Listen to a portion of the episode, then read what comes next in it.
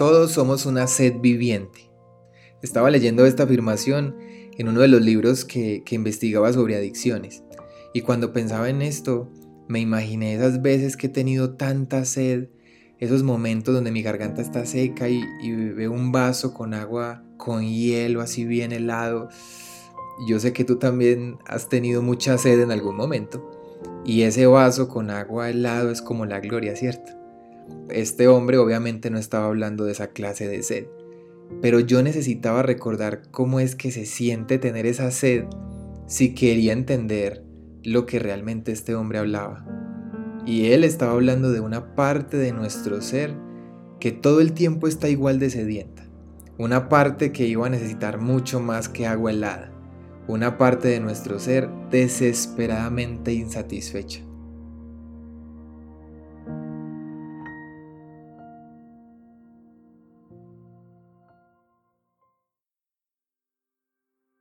Cada uno de nosotros tiene algo común, algo que está en el centro del corazón de la humanidad.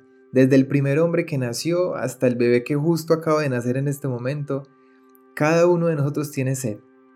Tiene una especie de necesidad profunda. Es un anhelo desesperado por ser saciado.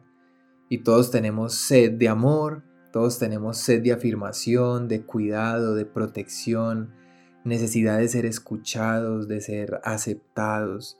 Estamos desesperados por afirmación, por aplausos, estamos sedientos de abrazos, deseamos pertenecer, estamos sedientos por intimidad. Para algunas personas esto es fácil de reconocer, pero por ejemplo para mí esto no era algo sencillo.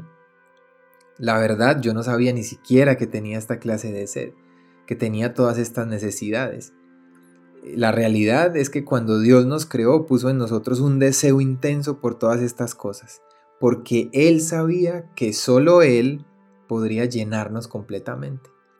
Y aquí es donde aparece el primer gran problema de nosotros los seres humanos. Nuestro gran problema es que cada uno de nosotros comenzó a decidir dónde quería saciar su sed.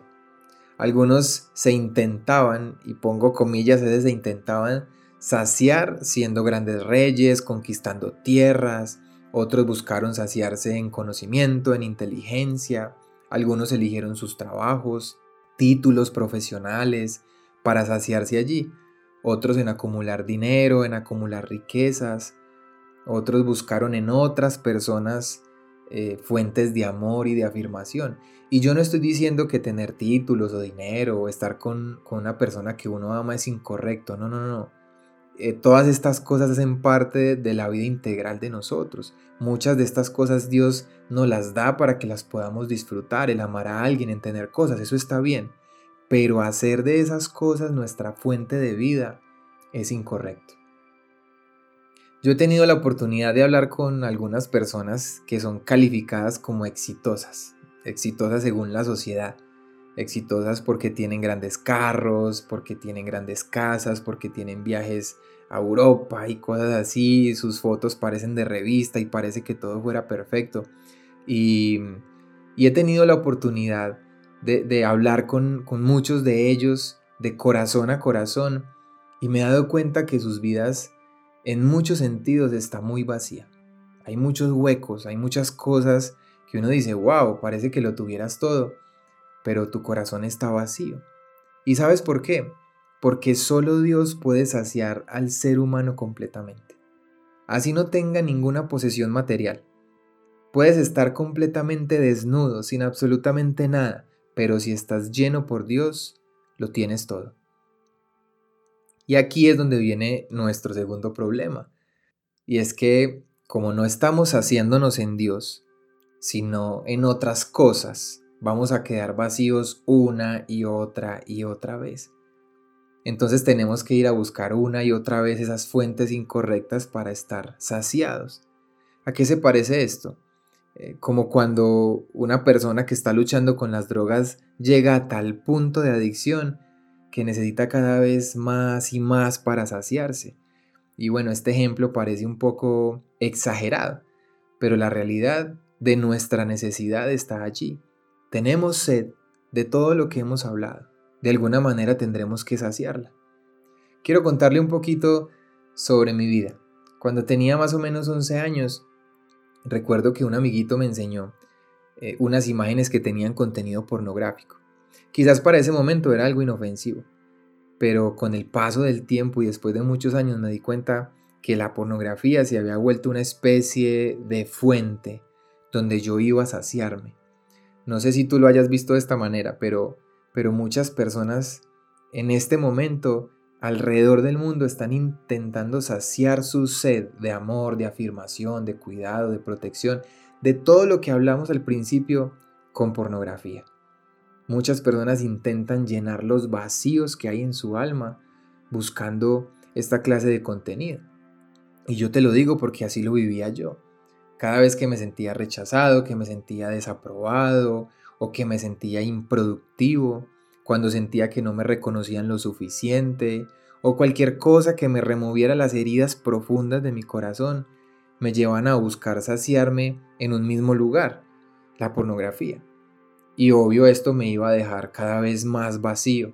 Era una especie de ciclo donde parecía que estaba logrando mi objetivo, parecía como si yo estuviera logrando lo que deseaba, pero cuando todo acababa, me, me sentía mucho más vacío que al principio. Entonces tenía que volver a empezar y por eso estas cosas se vuelven adictivas.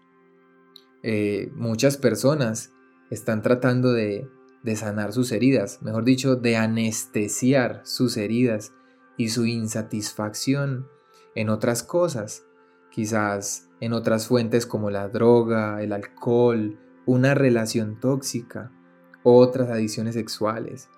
Y son cosas que con el tiempo uno cree que hacen parte natural de nuestras vidas y las aceptamos a tal punto que se vuelven algo normal, cuando realmente estas cosas nos hacen mucho, mucho daño. Hay un deseo en nuestro corazón por verdadera intimidad. Es algo que voy a profundizar en el siguiente episodio. Pero deseo, el deseo de intimidad verdadera la hemos sustituido por intimidad falsa. Creemos que, que intimamos, pero no es verdad. Mira, en las relaciones saludables es necesario la vulnerabilidad, ¿cierto? La transparencia, el cuidado mutuo, para que tengamos una verdadera intimidad. Y no me refiero solamente a lo sexual, es más, ni siquiera me refiero a lo sexual. Es algo más allá del cuerpo físico. Es poder conectar correctamente con el corazón del otro. Y es imposible que una persona ame correctamente ame con una verdadera intimidad cuando está tratando de saciar su sed en otras cosas que no, que no es Dios. Yo recuerdo hace muchos años, cuando estaba con mi novia, que hoy es mi esposa, yo recuerdo que yo le dije, es que sabes, es como si yo quisiera conectar mi corazón con el tuyo, es como si yo quisiera amarte, pero no puedo. Y ella no me entendía, porque quizás las personas que no han luchado con estas cosas dicen, pero ¿por qué caen una y otra vez en lo mismo? Y es porque mi corazón estaba roto, estaba hecho pedazos. Y yo no lo sabía. Parecía que tenía una vida normal, una vida social y muchas cosas buenas. Pero cuando intenté amar correctamente a una persona, no lo logré. Solo hasta que viví un proceso profundo de sanidad fue cuando comencé a conectar mi corazón correctamente con ella. Y cuando una persona está enganchada con una adicción sexual o cualquier otra adicción, se le hace muy difícil las relaciones de forma saludable. Y si tú me estás escuchando y sabes que hay algo con lo que estás luchando, algo que buscas para intentar saciar tu sed, no necesariamente tiene que ser la pornografía, puede ser una relación que te hace daño, puede ser un mal hábito que tú sabes que, que no te hace bien, esa cosa que te hace sentir vacío, vacía, después de hacerla o practicarla. Si tú estás viviendo eh, algo así, yo quiero decirte dos cosas. Primero, no esperes tocar fondo para tomar una decisión. Hemos visto cómo en ciertas ocasiones algunas familias terminan separándose, personas pierden sus trabajos, pierden sus propósitos, por causa de algo que parece inofensivo. Y lo segundo es que hay un camino que puedes recorrer que va a sanar tu corazón y te va a liberar de estas cosas que te hacen sentir vacío. Un camino que yo recorrí y que sanó mi alma y que ahora me permite disfrutar de una verdadera intimidad con mi esposa, con mi familia, con mis amigos. Y ese camino se llama Jesús. Él es el camino, la verdad y la vida. Y junto de su mano te esperan los mejores años que jamás has vivido. Él está listo para comenzar. Y la pregunta es si tú lo estás.